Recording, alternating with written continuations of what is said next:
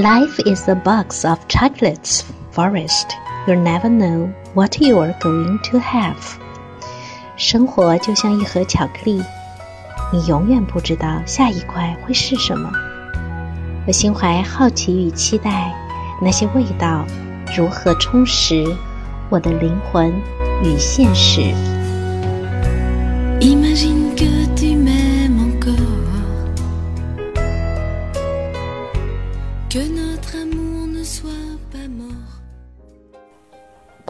养育一个听话的孩子。一个又年轻又美丽的妈妈，对于五岁的女儿一筹莫展。原先听话又乖巧的小甜心，突然吵闹不停，早上不愿意去幼儿园了。面对爸爸精心烹制的早餐，也犯恶心。他致电给我说：“徐老师，怎么回事呀？”他怎么突然不听话了？他一直都是个听话的孩子呀。当妈妈为此苦恼不已的时候，我倒有一点小小的高兴，因为一个不听话的孩子，也就意味着他开始了对自己的观察，开始使用自己独立的思考，并且运用自己的逻辑，开始进行自我的教育。在他还没有找到一条最佳的、既属于自己，又不和旁人的期待出现重大的冲突之前，他就会开始这种让父母苦恼的哭哭啼啼，以及哼哼唧唧。我对年轻的爸爸妈妈说：“不要担心，先把丰盛的早餐撤掉，看看不吃早餐。”会不会还这么痛苦？也可以不去幼儿园，看不去幼儿园后吃早餐是不是还是一个难题？年轻的父母答应试一试，我对他们轻声的说：“谢谢你们。”他们感到很意外，说：“徐老师，其实该说谢谢的是我们呀。”而我的感谢发自内心。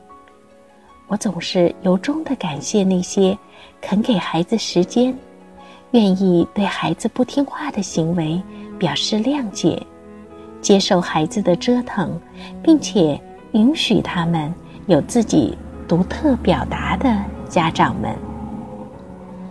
一位高三学生的父亲愿意理解孩子，陪他一起变更专业。一位高三的母亲。最终痛苦的决定，放弃自己的社会关系，同意儿子去学基础理论物理，尽管他对他未来的工作前途充满担忧。每逢遇到、听到这样的事情，我总是充满了温柔的感激。不仅感激这些孩子有一颗强烈的心，想要去找寻自己的生命意义。更感恩命运，让他们拥有愿意支持他们探索的家庭。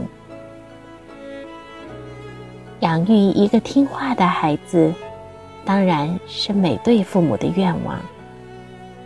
因为听话对父母来说最轻松、最有利，也最有助于生活平静。然而，对于整个社会来说，听话的孩子。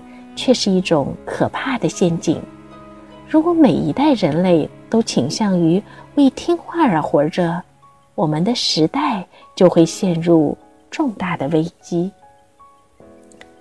不听话的孩子成了思想家、发明家、改革家、创业者，因为他们拥有自己独特的想法，并且想要尝试这些想法的可实现性。如果比尔盖茨听话，我们今天就没有微软的王国；如果马云听话，我们就没有支付宝这样颠覆生活的支付方式；如果每一代人仅仅是听话，我们的生活就没有变化。为了自己的利益养育一个听话的孩子，还是为了社会或者更为远景的人类去养育一个听从他自己的话的孩子，养育一个实现自我教育的孩子？这是一个选择，更是一种如果通达人情后的必然。因为最终你将发现，那些不听话的孩子所具有的天赋，引领他们走自己的人生。他们是大自然为一个崇高的职位所选定的火炬手和启蒙者。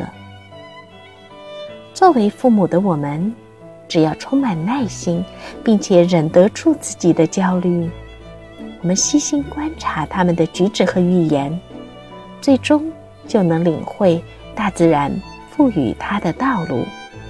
那一天，我们该是多么的感恩，曾经。那个孩子那么不听话。今天中午，我和这位年轻而又美丽的妈妈又有一段谈话。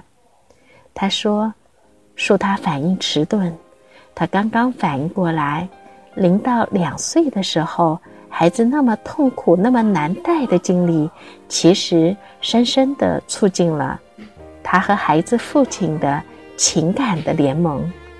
如果那个时候孩子健康又好带，那么今天，他和他的先生将不会有如此的信任和彼此和谐与共鸣的这样的一种夫妻的感情。他说：“多么感恩孩子带来了所有这些礼物。”